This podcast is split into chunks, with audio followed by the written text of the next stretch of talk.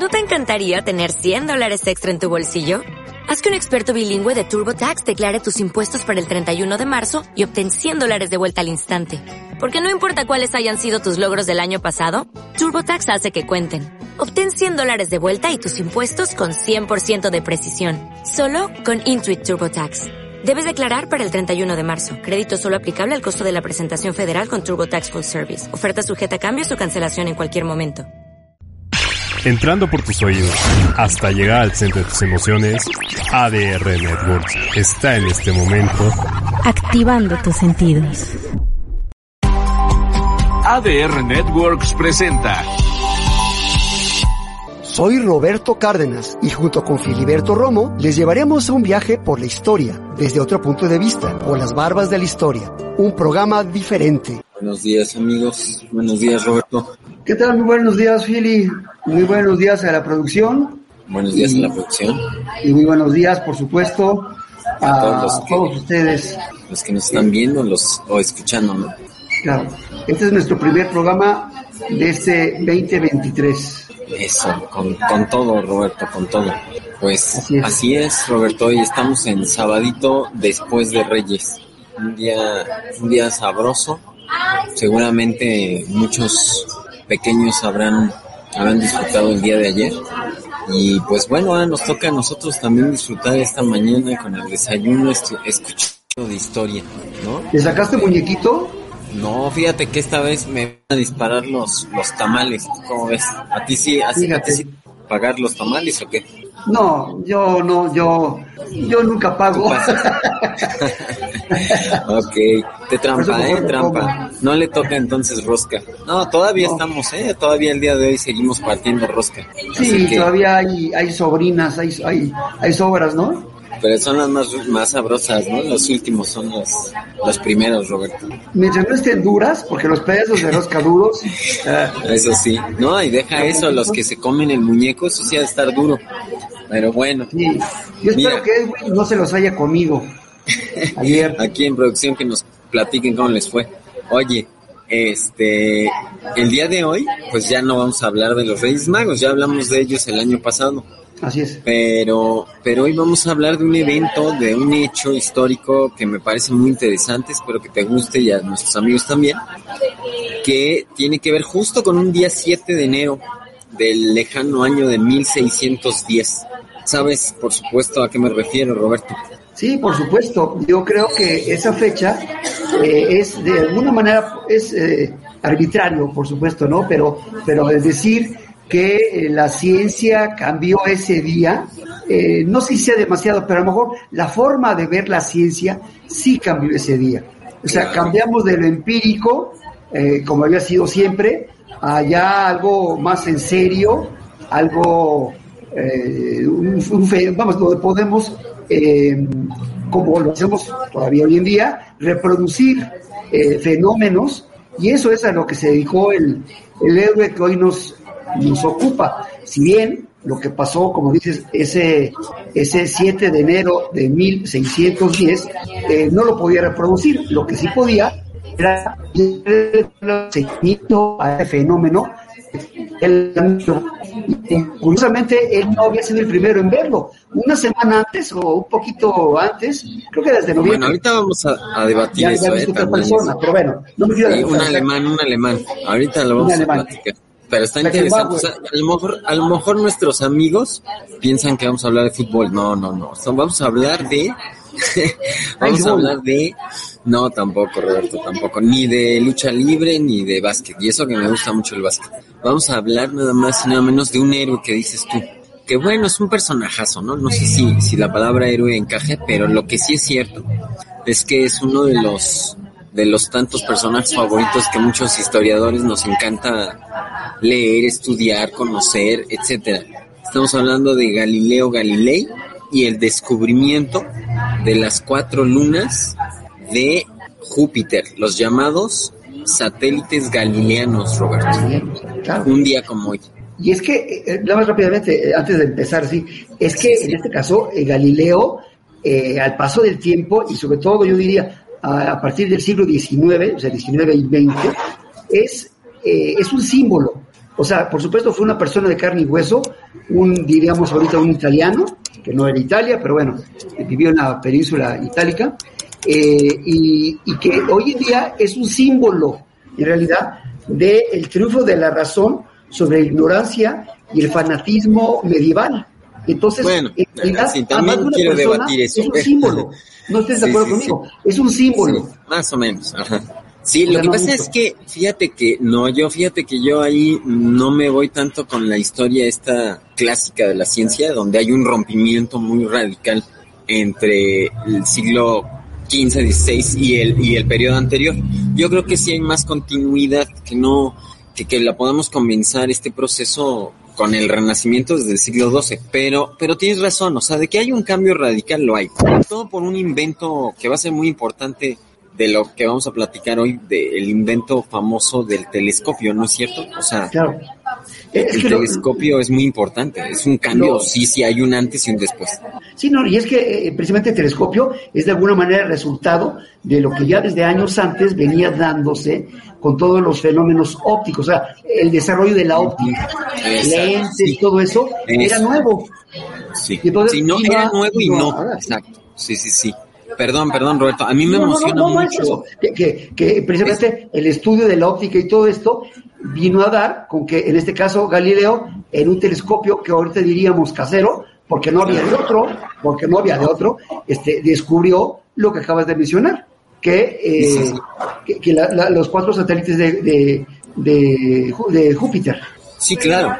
Los primeros cuatro, ya hoy sabemos que tiene más de 20, ¿no? Y, y son muchísimos pero es más, o sea, creo que hasta me estoy quedando corto, pero el asunto es que los, son los primeros cuatro objetos, Roberto, que se, que se descubren que no son estrellas, que no son planetas y que están cumpliendo una regla que había propuesto Nicolás Copérnico, respecto a que no todos los objetos giraban alrededor de la Tierra, que era lo que se había creído oficialmente y formalmente el Por parte, sí, sí, sí, por parte de no solo la iglesia, Roberto, que es un tema que se ha manoseado mucho. La verdad es que todos los europeos y, y, buena parte del mundo eh, no europeo, sí, y no europeo, también creían que estos objetos estaban girando o se movían en relación a la Tierra.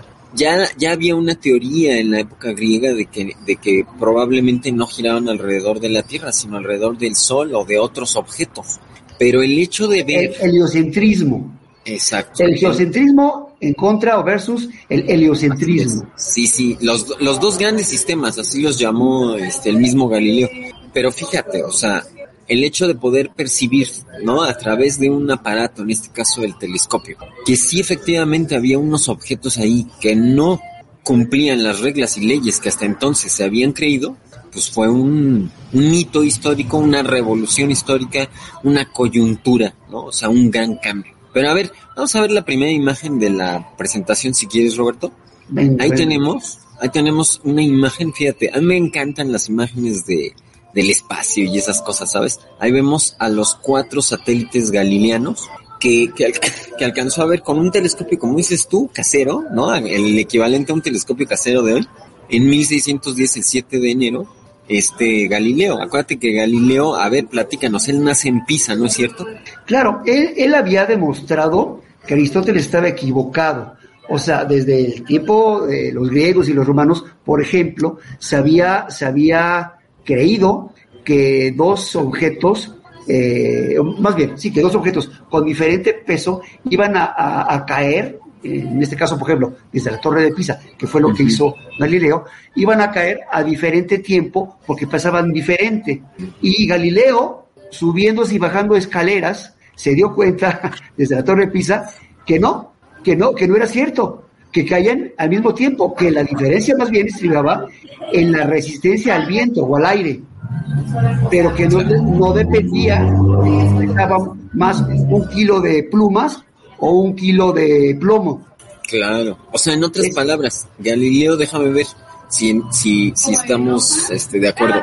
De alguna manera ya estaba adelantando el principio de la caída libre de los cuerpos con la gravedad de Newton, ¿no es cierto? Claro, claro. Ya luego Newton desarrollaría sus, sus, sus teorías pero tenía, en este caso Newton, tenía como base eh, los estudios de, Galileo, que él a su vez otro tipo de estudios tenía como base también a, Copérnico, por ejemplo. Sí, sí, sí. Fíjate que, que, que esas cosas, o sea, ahorita yo creo que esta plática, tú lo sabes bien, eh, Galileo es un personaje tan complejo que pues el día de hoy estamos conmemorando el descubrimiento de las lunas de Júpiter que él encuentra. Pero casi, casi, digo, es un personaje tan complejo, uno de esos polímatas que hemos platicado en estos programas a veces, que bien, bien se pueden hablar muchísimas cosas de él, pero no es el caso. Hoy vamos a, tratar de, de, de hablar un poco de su biografía en torno a este gran descubrimiento para que nuestros amigos también entiendan por qué es tan importante haber descubierto unas lunas o satélites naturales alrededor de otro planeta. En ese momento, ¿no? Como ya habíamos dicho, se creía que todos los objetos celestes giraban alrededor de la Tierra. Entonces, el hecho de que él encontrara, al principio pensó que eran unas estrellas. Ahí vemos en la imagen a la derecha abajo, en, la fotografía de los textos, porque él llevaba un diario donde iba anotando todas sus observaciones, ¿no? Y entonces, él dice, al principio pensé que eran unas estrellas que estaban ahí junto a Júpiter. Pero ¿cuál es mi sorpresa? Que las veo alineaditas y a los y al otro día y al siguiente día veo que se cambian de lugar, pero no se alejan demasiado de, del satélite. Digo, bueno, perdón, del planeta. Del planeta. Sí, del planeta. Entonces, ahí es cuando él se da cuenta que estos objetos están moviéndose en relación al, al planeta Júpiter y no en relación, fíjate, ni siquiera a la Tierra o al Sol. Lo cual también es bastante interesante, Roberto, porque porque también muchas veces nos quedamos con esa idea del heliocentrismo, todo gira alrededor del Sol. Bueno, no, o sea, hay que acordarnos que los satélites naturales giran en torno a los respectivos planetas conforme a las leyes de gravitación que ya después, como dices tú, perfeccionó Newton y luego todavía volvió a perfeccionar eh, el señor Albert Einstein. A la fecha todavía se siguen haciendo estudios sobre exactamente cómo funciona y qué es la gravitación de ahí viene el tema este de la materia oscura, pero bueno, ese es otro tema de para otro día. Lo que sí es cierto es que, bueno, no sé si te animas, te animas a, escuchar o a, sus observaciones que hizo Galileo. A mí, me encantaría leer. te iba a pedir que las leyeras o que me permitieras a mí leerlas, como quieras. Son muy breves, pero sí, claro, me parecen muy interesantes, porque ah, yo quiero subrayar, no se trata, y el programa creo yo que no debe versar sobre que que un italiano hace cuatro siglos descubrió eh, eh, cuatro satélites. Sí, sí, sí, sí, pero lo que eso significa, creo que la importancia es lo que significa el que se haya dado cuenta, no que haya descubierto un, satélite natural o cuatro o cuarenta mil, no importa, sino lo que eso significó cambió totalmente la percepción del ser humano, o al menos en Europa y, en la parte, como dices, ¿no? El, del Mediterráneo y todo el Medio Oriente y todo esto, acerca de eh, quién, quién es el, bueno, no es ser humano, sino el planeta con relación al resto de los, eh, eh, pues del universo, que el universo se movía y que, y, que el, y que el planeta Tierra no era el centro del universo como se pensaba hasta entonces. Y entonces con Galileo, a partir del descubrimiento de estos cuatro satélites, fue cuando, ups, ¿qué me encontré? ¿Qué significa lo que me encontré? Sí, sí, sí, o sea, sí, exacto. Es como haberse encontrado otra vez con un, con un continente, ¿no? Como cuando eh, en el siglo XVI se encontraban los diferentes pueblos del Amazonas y de, de Tierra de Fuego y las islas, ¿no? Del Caribe. O sea, así de apasionante es esto, porque cambia, como dices tú. Yo uso mucho, ya ves, ¿no? De repente esas palabras que académicas domingueras de la cosmovisión, ¿no? La cosmovisión cambia la cosmovisión, o sea, el cómo veían el mundo, el universo, pues efectivamente, ¿no? La cultura occidental europea del siglo XVII, porque bueno, esto ya es más del XVII. A ver, ¿cómo ves? sí, me, eh, me parece muy interesante y más es corta. Vale mucho la pena, creo yo. Sí, sí, sí, o sea, en primera persona, o sea, yo, Galileo Galilei, descubrí, vi esto, papá, papá, esta noche, este, sí, y aquí estamos viendo en la imagen parte de ese diario y estamos viendo también a Galileo y lo que nos platicaste tú ya, mira, también la manzanita esta que cae, ¿no? Que ya nos platicaste. De Newton. Uno de los tantos descubrimientos, claro, uno de los tantos descubrimientos que ya había avanzado este Galileo.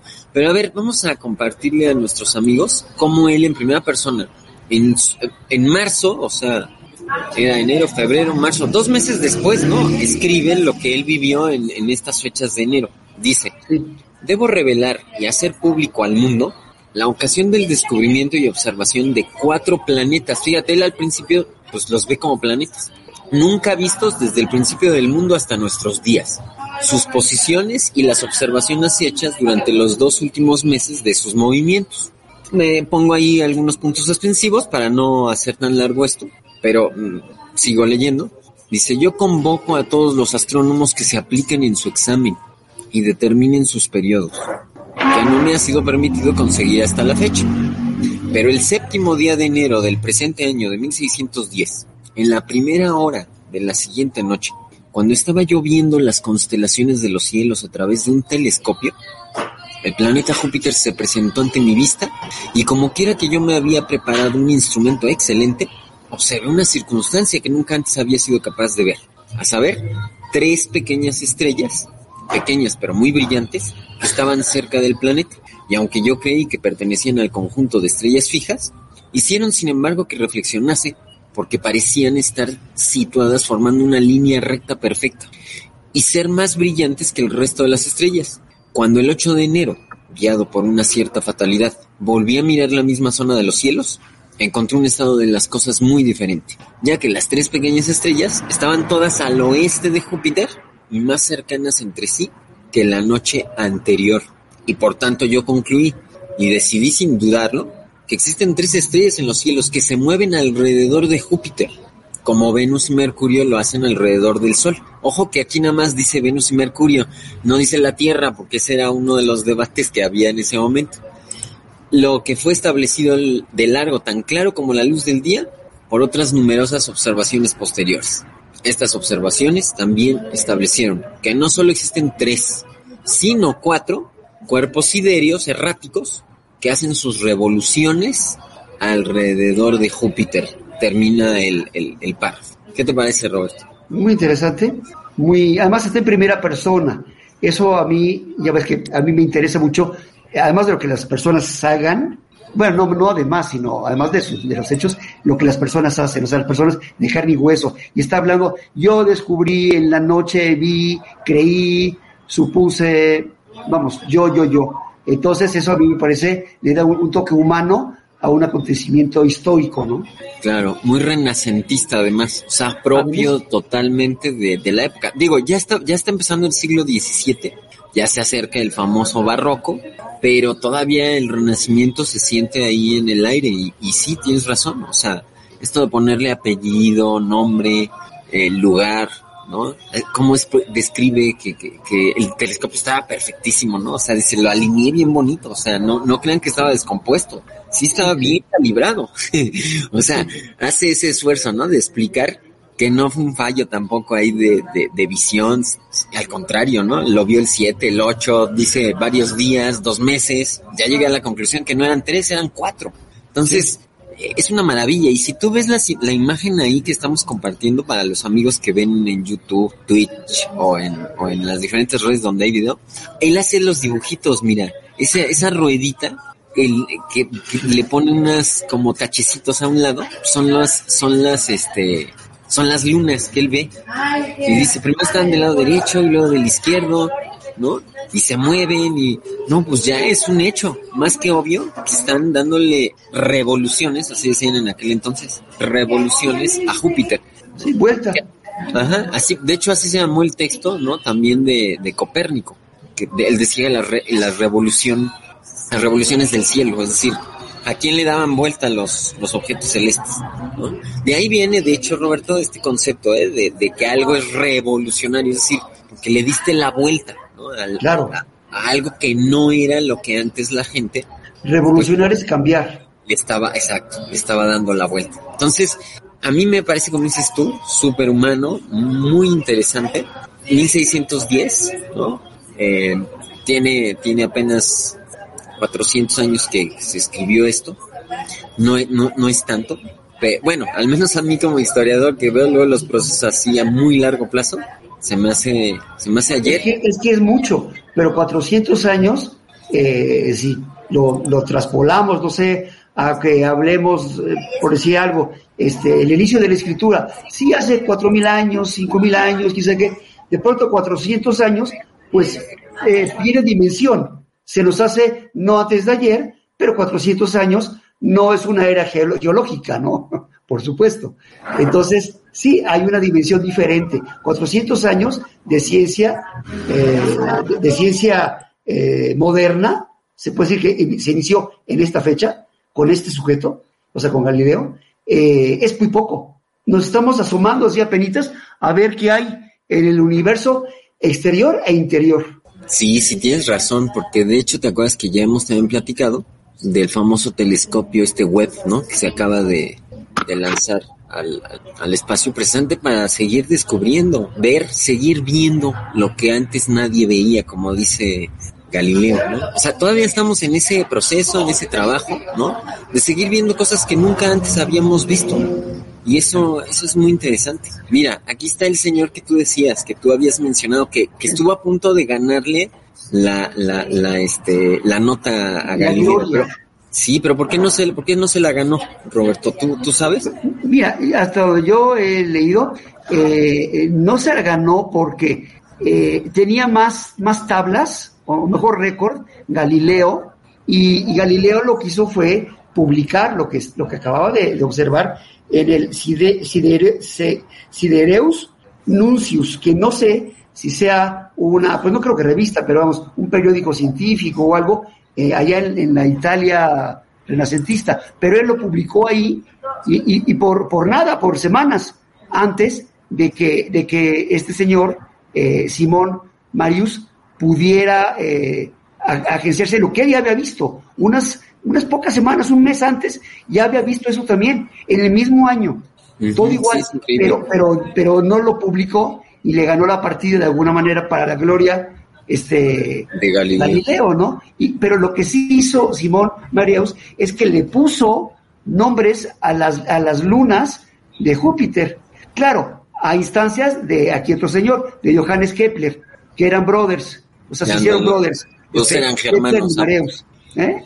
Digo, eran germanos ambos alemanes. Sí, y, y, se hicieron amigos, y entonces le dijo, Kepler, ¿por qué no le pones este, porque no, no le pones nombres? Y entonces a Mareus le pareció buena idea llamarle, eh, ahorita te digo los nombres, Io a uno de los satélites, eh, Calisto a otro, Europa a otro y Janémides a otro. O sea, los cuatro.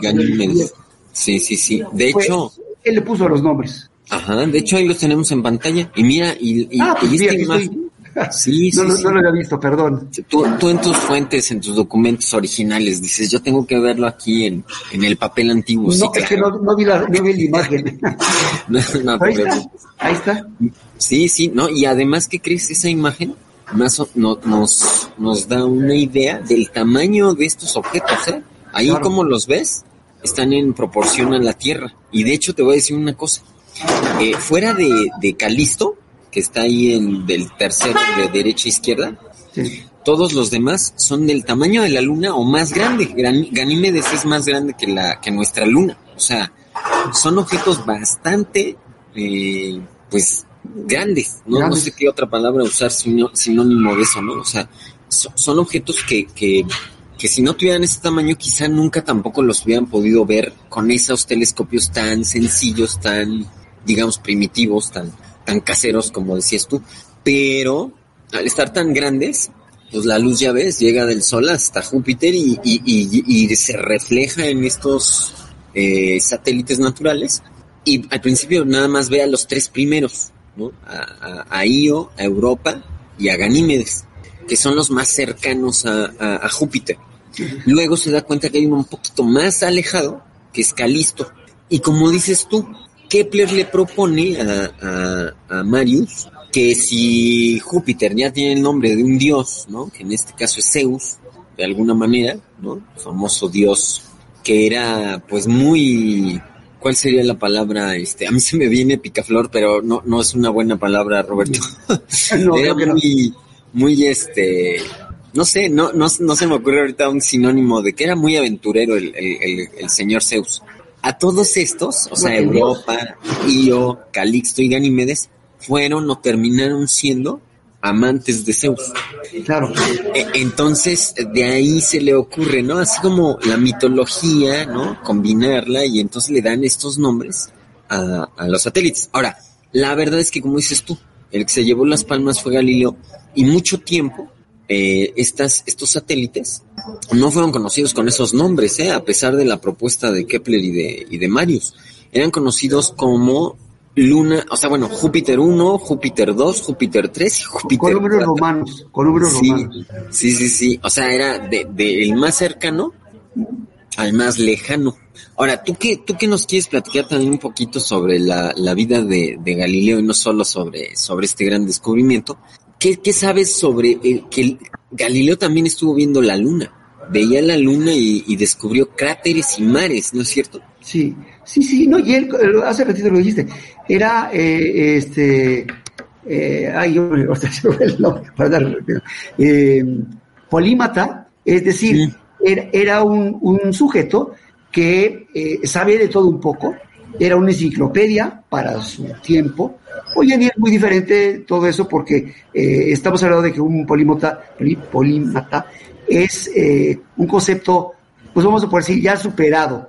Hoy en día, más bien los que hacen descubrimientos y todo eso, son equipos de varias personas o de muchas personas, tal vez incluso cientos de personas, que hacen un descubrimiento, esto, aquello. Sí, este, dirigidos por, por alguien, ¿no? Pero antes no, antes eran particulares. O a lo mejor particulares eh, que trabajaban para un, para un rey o algo así, como era, por ejemplo, Kepler, que era el astrólogo, el, el astrónomo este, del imperio alemán. En, eh, bueno, en Alemania no existía todavía, pero bueno, de, Sí, del Reich, del segundo de, Reich del, todavía. Del segundo Reich, del segundo Reich, efectivamente.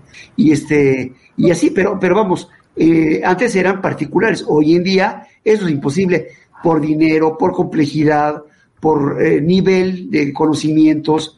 Eh, Oye, no, no, perdón, espérame, no era del segundo Reich, ya, ya me emocioné. El segundo Reich es ya con Bismarck y eso, perdón. Ah, del entonces el primero. Reich. Sí, del primer Reich Entonces, todavía. sí, o sea, del Sacro Imperio Romano Germánico. para germánico, que arranca desde los romanos hasta, bueno, hasta el segundo Reich, evidentemente. Pero ya en el siglo XIX. Sí, sí, sí, perdón, ¿eh? Quise No, corregirme. y yo me porque- totalmente. Sí. Perdona a la gente. Y, y es que, es que mira, en la imagen se ve ahí algunos dibujos en el centro, abajo de Marius, a la derecha de Kepler y a la izquierda de las lunas, son algunos dibujos de la luna, las fases de la luna, pero ya no nada más como antes, que se ponía blanco y negro y tan tan, sino que con Galileo se empieza a notar, o sea, a observar que esas manchitas no eran un conejo, ¿verdad? Como aquí decíamos en México, que lo habían aventado y había plasmado su imagen, sino que eran así, eh, pues, cavidades, ¿no? Hoyos, eh, Montañas. montañas y planicies, y planicies, que era lo que llamaban mares, ¿no? Que tenían, por lo tanto, una topografía eh, en la luna. Entonces, por ejemplo, Galileo no solo estaba descubriendo satélites, ¿no? O sea, como dices tú, Roberto, para que para que nuestros amigos contextualicen de que no es nada más un descubrimiento aislado, sino que Galileo está también aportando otros descubrimientos en esas mismas fechas, de hecho en 1610, gracias a ese telescopio, de repente se abre un mundo de posibilidades. Ahora, la propuesta de los nombres de las, de las tres, cuatro lunas, en este caso cuatro, fue hasta realmente ya, ya se escribe este asunto, como dices tú, eh, Roberto, hasta 1614 lo escribe este Simón Marius en una obra también propia que se llamaba Mundus Jovalis, o sea, el mundo de Júpiter, que es algo así como la traducción. Yo, yo, Jove es este, pues Júpiter en latín. Entonces, eh, pues esto, esto está revolucionando, ¿no? También nuevamente la, pues la astronomía, porque se están dando pruebas concretas de que el heliocentrismo no puede ser absoluto, pero que tampoco, mucho menos, el geocentrismo, ¿no? Claro. Entonces, eh, eh, sí, es, es, es muy interesante. Si quieres, vamos a ver la siguiente imagen. Tuvi- Tuvieron que pasar eh, centurias, incluso milenios, para que finalmente eh, esos, esos descubrimientos, esa, esa, ¿cómo podemos decir? ¿Cómo puedo decir? Esa sed de conocimientos que había entre los griegos, entre los romanos, eh, a la caída del Imperio Romano, creo yo, no estemos de acuerdo, eh, en este caso en Europa, se, se cayó en un cráter, en un cráter muy profundo, que si bien había uno que otro descubrimiento por ahí, fueron mil años de, oscurantismo. Y yo creo que aquí, no es tirar mala onda a la, Iglesia Católica, o no de gratis, sino porque fue dominada la sociedad europea en general por el, por el temor a Dios y a, y a tratar de, de, descubrir nuevas cosas diferente a lo que se había dicho eh, en el siglo III, en el siglo IV.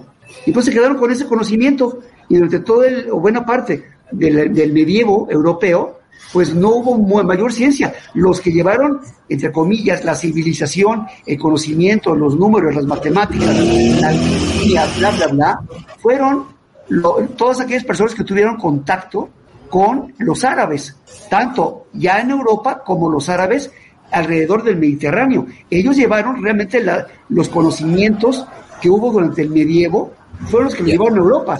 Y no es por los árabes, creo que Europa se hubiera quedado todavía más atrás. Y gracias a que, bueno, finalmente llegó el Renacimiento, estamos hablando de, de finales de los 1500, los que quieras y estoy de acuerdo, no es, no es una fecha, pero sí hay, obviamente es un proceso, pero, pero cada vez más claro, más claro, más claro, donde la iglesia empezó a perder influencia y los conocimientos científicos, la gente empezó a experimentar, empezaron a, a, salir los grandes científicos y las grandes teorías, porque antes la ciencia había sido especulativa esencialmente.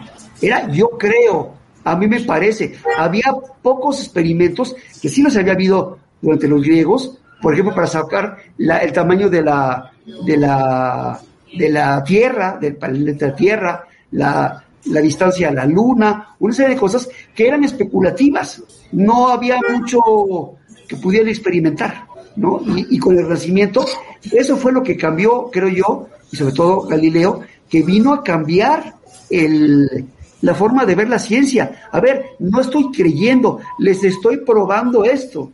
Y lo que han estado pensando por estos dos últimos milenios está mal, señores, por lo menos desde Aristóteles. ¡Wow!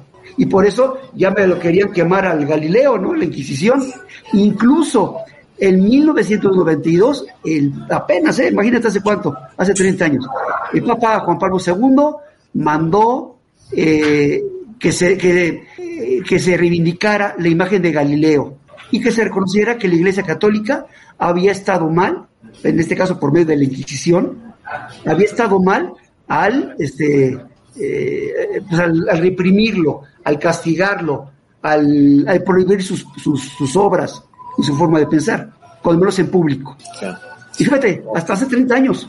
Sí, sí, sí. Mira, ahí me quedé muy atento y guardé mucho mucho recato, Roberto. dormido. Porque, porque quería oír bien eh, el planteamiento. Mira, yo, yo no coincido del todo, confieso, con, con, esta visión que acabas de plantear, por varios motivos, pero eh, uno, uno de los motivos es que em, ciertamente eh, a partir de la caída del Imperio Romano, la situación del conocimiento, de las academias, de las escuelas, de la ciencia en Europa decayó. Sí, eso no me queda la menor duda.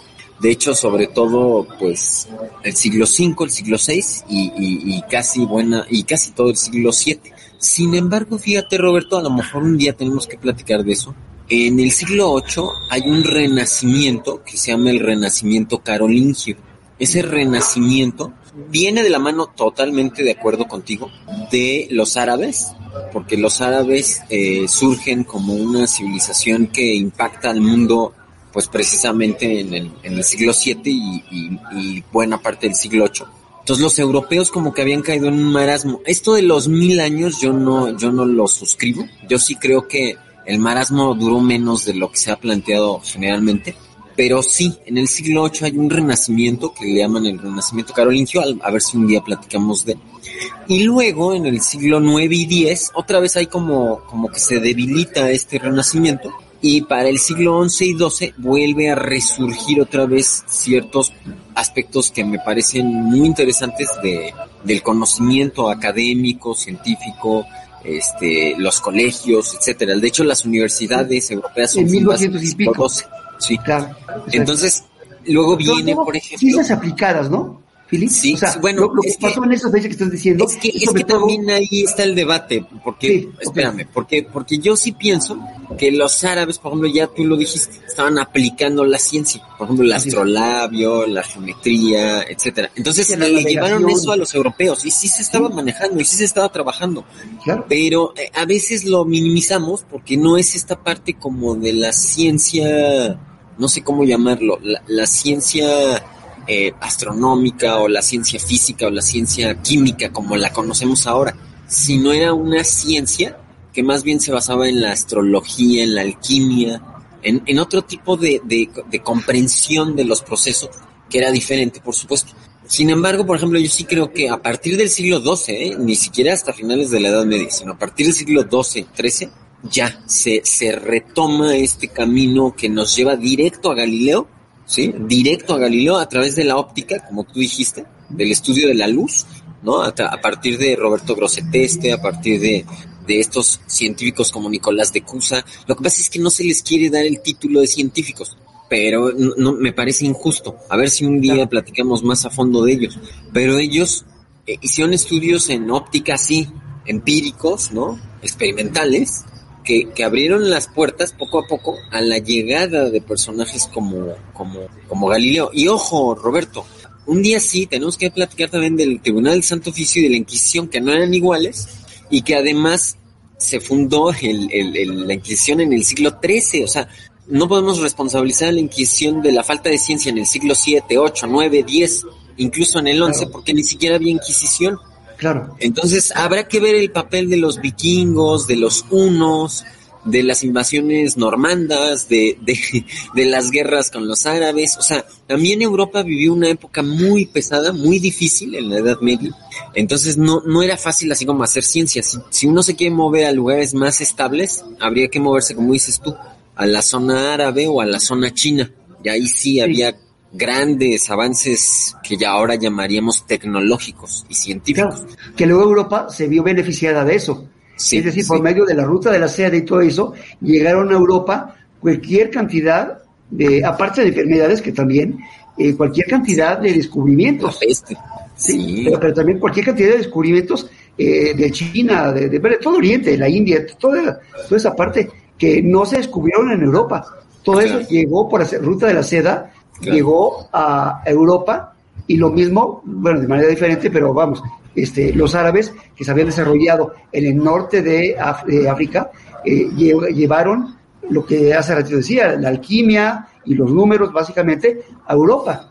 Entonces, Europa fue beneficiada, o sea, como alguna vez lo, comentaba, o sea, en esos días el mundo se volcaba sobre Europa y a partir del Renacimiento, Europa se volcó sobre el mundo, o sea, devolvió, se volcó, empezó a, por medio de la navegación y todo esto, a descubrir continentes, ríos, bla, bla, bla. Pero antes todo, todo el mundo se había, el, el, el, el epicentro del planeta se llevaba a Europa. Sí, usando, el, término del día de hoy, revolucionó. Revolucionó. La, historia. Sí, claro. pero primero fue, sí, es cierto, le dieron la vuelta o no sé si, sí, le dieron la vuelta. Sí, sí, El mundo hacia Europa y luego Europa hacia el mundo. Así es. Fíjate que, que em, quiero aprovechar aquí las imágenes para que nuestros amigos sepan que aunque, aunque Galileo pues lo único que pudo fue ver el brillo de, estas, de estos satélites, hoy día seguimos investigando estos satélites y hay cosas increíbles. No voy a platicar todo lo que se ha descubierto, pero déjame platicarte a ti y a nuestros amigos que por ejemplo en Ganímedes Aquí vemos un corte transversal del, del, planeta. En la parte exterior hay una capa que, que protege al, al, satélite. Pero ¿qué crees, Roberto? Adentro de esa primera corteza hay un océano, hay agua. Ah, está, está, comprobado, pues, o está... Sí, sí. Ah, sí, hay agua, eso lo sabía yo. sí, plena y absolutamente. De hecho, sucede lo mismo en el caso de Europa, los dos, en Ganímedes y en Europa. Hay agua. Entonces esto es impresionante porque el día de mañana, ¿no? Que andemos, espero que algún día los humanos, en lugar de destruir el planeta con guerras fraticidas ridículas y absurdas, porque dicen que, que las tierras les pertenecían en la antigüedad, si dejamos de hacer esas tonterías y salimos al espacio y aprendemos a, a convivir, ¿no? En la Tierra y luego en, en el sistema solar, imagínate todos los recursos, ¿no? Que hay. Fíjate, con esto te digo todo. En Ganímedes se calcula que hay de 5 a 6 veces más agua que en el planeta Tierra. ¿Te imaginas el potencial que eso significa? Es increíble. Ahora, entonces lo que estás diciendo es que la capa, que es una manera de decirlo, está flotando en el agua. Ajá, sí, la capa externa, porque está fría, está muy, está congelada. Eh, pero vamos, ¿qué es? ¿Es agua también congelada? ¿Es gas en estado sólido? No, bueno, sí tiene, sí tiene una, tontería, pero bueno. una corteza, no, sí, sí tiene una corteza. Y así como lo estás diciendo, esa corteza es como que, como si estuviera, eh, pues, cubriendo el, el océano, el agua, de tal modo que de todos modos obviamente está fría, también es agua, o sea, es como capa de hielo también en las primeras niveles, pero a medida que se va acercando hacia el centro, sí ese, ese líquido se puede perfectamente eh, pasar, vamos, de un estado sólido a un estado así, líquido, ¿no? ¿no? y hay vapor, a veces hay vapor. Por ejemplo, en el caso de Europa sí se sabe que de repente hay geysers, ah, hay, escapes de, Entonces, fíjate, hay, hay una pequeña atmósfera alrededor de Europa con oxígeno, porque acuérdate que el agua es hidrógeno y oxígeno. Sí. Entonces, en Europa todavía incluso para algunos es todavía más atractiva, más atractiva para el futuro, digamos, de la humanidad que, el mismo Ganímedes, porque la capa de Ganímedes que, que, de esta corteza es muy gruesa. En cambio, en Europa se sabe que, es más pequeña y que hay salidas de repente de, agua. O sea, hay phasers espaciales, digamos, en, Europa. Interesante. Ahora, estamos hablando de, ¿qué? 300, 500 grados bajo cero. Ah, claro, estamos hablando de, de temperaturas muy bajas, muy, muy bajas. Acuérdate que tomamos el punto de congelación del agua es cero. Entonces no, no necesitas bajar más, ya con que llegues a cero ya se congeló. y como el espacio generalmente sí está a esas temperaturas, a menos de 200 grados centígrados bajo Celsius, pues no, está mucho más lejos del sol. Ahí además está alejado, sí, claro. Y fíjate, para acabar esta pequeña como, pues, relación que espero que a algunos de nuestros amigos les interese, porque esto también es historia, finalmente estos descubrimientos han ido dando recientemente. Hablado de congelamientos, Creo que aquí eh, el doctor invierno se nos ha congelado. Vaya, vaya, vaya, vaya. A lo mejor es por el invierno en Guadalajara. Sí, exacto, se congeló Philly. te oyeron, te oyeron en Europa, compadre. y no en Europa aquí del otro lado del charco, ¿eh? qué, momento tan curioso. Bueno, yo la verdad es que eh, desconocía totalmente lo que, lo que dice ahorita Philly. Me parece muy interesante eh, no veo además ahorita, no se me ocurre cómo traer un poquito de agua de, lugares tan lejanos, pero qué interesante que en el universo haya, haya agua. Le hace H2O, si es que es agua o algo parecido. No, no sé, no sé. Voy a poner a investigar porque me parece muy interesante. Y que en este caso, eh, al menos en, dos de las 20, creo, lunas que tiene eh, Júpiter, se encuentre agua, me parece extraordinario, o sea, de no creerse. Eh, pero bueno, hay que, hay que seguir viendo. Creo que al, ser humano, como hace rato yo decía, eh, realmente que tengamos 400 años de, de, de, trabajar con la ciencia de manera metódica es muy poco tiempo. Entonces, bueno, sería muy excitante eh, poder traer una gota de agua de lugares tan lejanos, ¿no? Como el que estás diciendo, Philly que precisamente te me congelaste. Ha de ser por la temperatura de Jalisco. Mm, ha de ser eso, o ya sabes, no podía dejar limpio mi, mi récord de, de, desapariciones misteriosas en el programa. Este, si quieres pasamos a la siguiente imagen. Nada más les, les platico que Io, al contrario de los otros dos, está lleno de volcanes. Es el que está más cerquita de, de Júpiter. Bueno, es un planeta igual así de peligroso que Venus, Roberto. Bueno, no es un planeta, es un satélite natural, una luna. Pero me refiero, si queremos descender, nos tenemos que cuidar del azufre, nos tenemos que cuidar de los, del calor, del volcán, de, bueno, es un infierno para que me entiendas. Io es un infierno. Europa y Ganímedes más bien son fríos y este, y, y podría ser que, que como te alcancé a escuchar, algún día pudiéramos obtener recursos de esas, de esas lunas.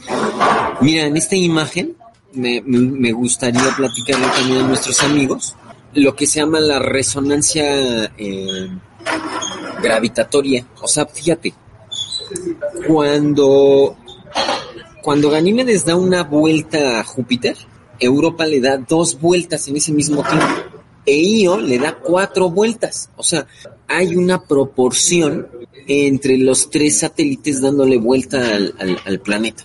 Eso también es una maravilla, ¿eh? O sea, eso lo descubre también ya desde Galileo, ¿eh? Porque se da cuenta que, que cuando se están moviendo del lado derecho al lado izquierdo de, de Júpiter. Conforme se van moviendo, los que hayan tenido oportunidad de ver en, en telescopio a estas lunas, me van a entender perfectamente, porque de un día para el otro ya ves que se movieron del lugar, lo cual es bastante atractivo, porque uno piensa que si ves el cielo todo está estático, aburrido, no tiene nada de interesante, y no, o sea, cuando ves así las lunas de Júpiter es muy divertido, porque ir captando cuál es cuál y a dónde se movió te, te entretiene mucho. Y cuando te enteras que es como musical esta relación, o sea, Ganímedes da una vuelta cuando Europa dio dos y EIO dio cuatro, dices, wow, o sea, es una maravilla. Y arriba tenemos eh, los, los tamaños proporcionales, mira, de la Luna, la Tierra y, y, las tres, los tres satélites. Ahí ve cómo Ganímedes es absolutamente superior en tamaño a, la Luna. En cambio, Io y Europa ahí se van, ahí se van con, con la Luna. Io es casi del mismo tamaño ¿eh? que, que nuestra Luna. La Luna terrestre que la luna terrestre. Sí, sí, aunque en teoría no les debemos llamar lunas, les debemos llamar satélites naturales de, de Júpiter o satélites naturales de Saturno o satélites naturales de Marte. Marte, por ejemplo, tiene dos, ¿no? Luego la gente no, no sabe. Están muchos, esos son unas piedritas ahí que están dando vueltas, pero, pero tiene satélites. sí, sí, sí. sí. A ver, pues si quieres vamos a la, a la siguiente, que me creo, creo que es la última o penúltima imagen, Roberto. sí, porque ya, no tenemos mucho tiempo. Sí, ya nos estamos yendo. Mira, sobre todo me, me, quedé pensando mucho en esto que tú nos platicabas de, pues los grandes logros astronómicos de, de Galileo. También, ¿no? Fue el primero que puso sobre la mesa el tema de qué es la Vía Láctea, porque se veían esas manchas así como blancas se creía que eran, eran como nubes o gases nada más. Y él dice, no, es que con el telescopio me estoy dando cuenta que son pequeñas estrellitas, solo que están todas tan juntas, tan, tan, tan cerca unas de las otras, que parece una mancha de leche, por eso se llama la Vía Láctea. ¿no? Hermosa la, la, la Vía Láctea. Y luego también vio a, a Saturno y vio dos anillos. Hoy sabemos que tiene muchísimos más, pero los dos digamos que se notan más fácil a, la distancia con un telescopio sencillo. Él los, él los, los identifica y dice, órale, o sea, esto también está muy raro porque no solo planetitas giran alrededor de otros planetas, sino pues grupos de, de, algo, ¿no? De gas o de piedras o de algo serán, eh, Galileo no sabe exactamente qué eran, exacto, también están dándole vuelta a este, a este planeta. Y efectivamente, tú cuando tomas un, un telescopio así, de esos caseros como el que usó Galileo, es una maravilla ver a, a, a Saturno, se ve, se ve excepcional. Yo invito a nuestros amigos, miren, la foto que ven del lado derecho es una foto más o menos con un telescopio más o menos de, del calibre del que usó Galileo. Y ahí se ven los primeros tres, mira, los más cercanos. Io, Europa y Ganímedes. Y así los ves, una noche ves dos de este lado, uno del otro, y a, la, a, la, a tres noches después ya, estás viendo que, ya cambiaron de, lugar. Y es, es, es, es, divertido descubrir cuál es cuál, o irle siguiendo la pista de, de cómo se está moviendo cómo circulan alrededor. Sí, sí, sí, sí, esto es una cosa muy interesante. Pues vamos a ver si es la, la siguiente, creo que es la última imagen, no sé.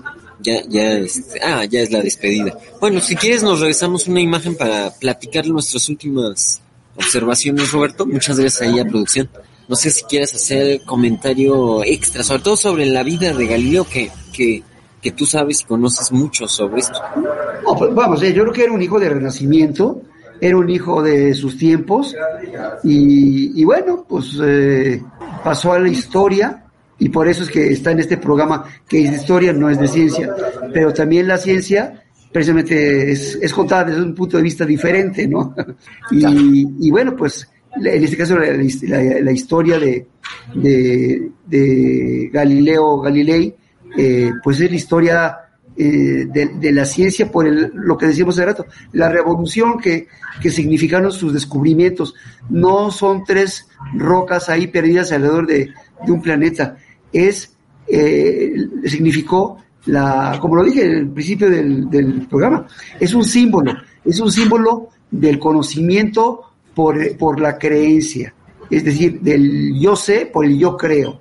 Y, y, lo, y lo demostró, lo demostró eh, haciendo experimentos y no nada más, como decíamos antes, no nada más con respecto a la, eh, al espacio exterior, sino, sino aquí en la Tierra, con precisamente como él nació en Pisa, teníamos a la mano el, eh, la torre de Pisa y desde ahí pues hizo ejercicios como los que decía hace rato, ¿no? De, de, demostrar que caía antes un kilo de esto, un kilo de aquello, eh, que era, no, vamos, era algo tan sencillo que la gente pues no, se, se fue por la finta, en general por, por milenios. Habrá personas que habrán sospechado cosas, pero como no quedó registro, pues, pues no se sabe si alguien descubrió que, que, era más, eh, bueno, que, que, la, que la gravedad pues era finalmente igual para todos, independientemente de, de su peso, ¿no? Este, también hubo, eh, hizo ejercicios sobre balística, por ejemplo, sobre trayectorias de proyectiles, eh, como decías hace rato, este, un polímota, polímata. Personaje, sí, claro. Que hacerlo, ¿no? Pero por otro lado, es, eran otros tiempos. Yo, yo creo que todavía hay polímatas, Roberto, y, y es bueno también seguirles el rastro, porque lo que hacen, Roberto, los polímatas de hoy día es eso, entretejer. Es decir, los especialistas, ¿no? Van, van, van desglosando, ajá, desglosando, desmenuzando, pero el polímata es capaz como de tejer los diferentes puntos de vista. Y entonces yo creo que todavía debemos darles este un, ¿Crédito? un peso Sí, un crédito.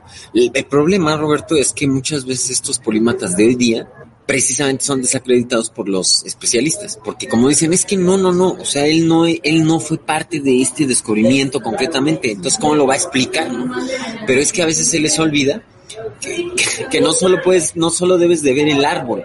Hay especialistas en árboles y la corteza del árbol y los y los anillos del árbol y la savia del árbol y no sé todo lo que las 100 cosas que tenga un árbol. Pero hay gente que tiene que ver no el árbol, sino el bosque. Claro. Y, para, ver el bosque. ¿Para qué, no? Exacto. Eh, ahí es donde yo invito también a nuestros amigos a que busquen también a los polímatas de hoy. No es tan fácil encontrarlos, pero los hay, ¿eh, Roberto? Los hay. Bueno, pues. Pero bueno. Ahora sí, ahora sí nos, nos tenemos que ir despidiendo. Nos vemos a, mitad de febrero. espero que los Reyes les traigan muchas cosas. Les hayan traído, no les, les hayan traído muchas cosas. Y, bueno, pues nos vemos en una semana con un nuevo, un nuevo tema. Eh, siempre esperando eh, que podamos eh, abordar la historia desde un punto de vista diferente. Sí, sí, sí. Como siempre, desde otro punto de vista también. Desde otro punto de vista. Muy bien. Sí, así es. Bueno, pues que tengan un bonito sábado. Y buen provecho para los que están desayunando. Yo aquí ya me estoy tomando mi, mi licuadito, Roberto. Sí, muy bien. Y el recalentado también de ayer. Hay que, hay que sacar la, la rosca, lo que quede de la rosca. Así es. Muy bien. Ah, bueno, ya nos iban a poner ahí la, la, ah. despedida. Para que nos sigan en nuestras redes sociales, Roberto. Facebook, YouTube, Spotify, Twitch.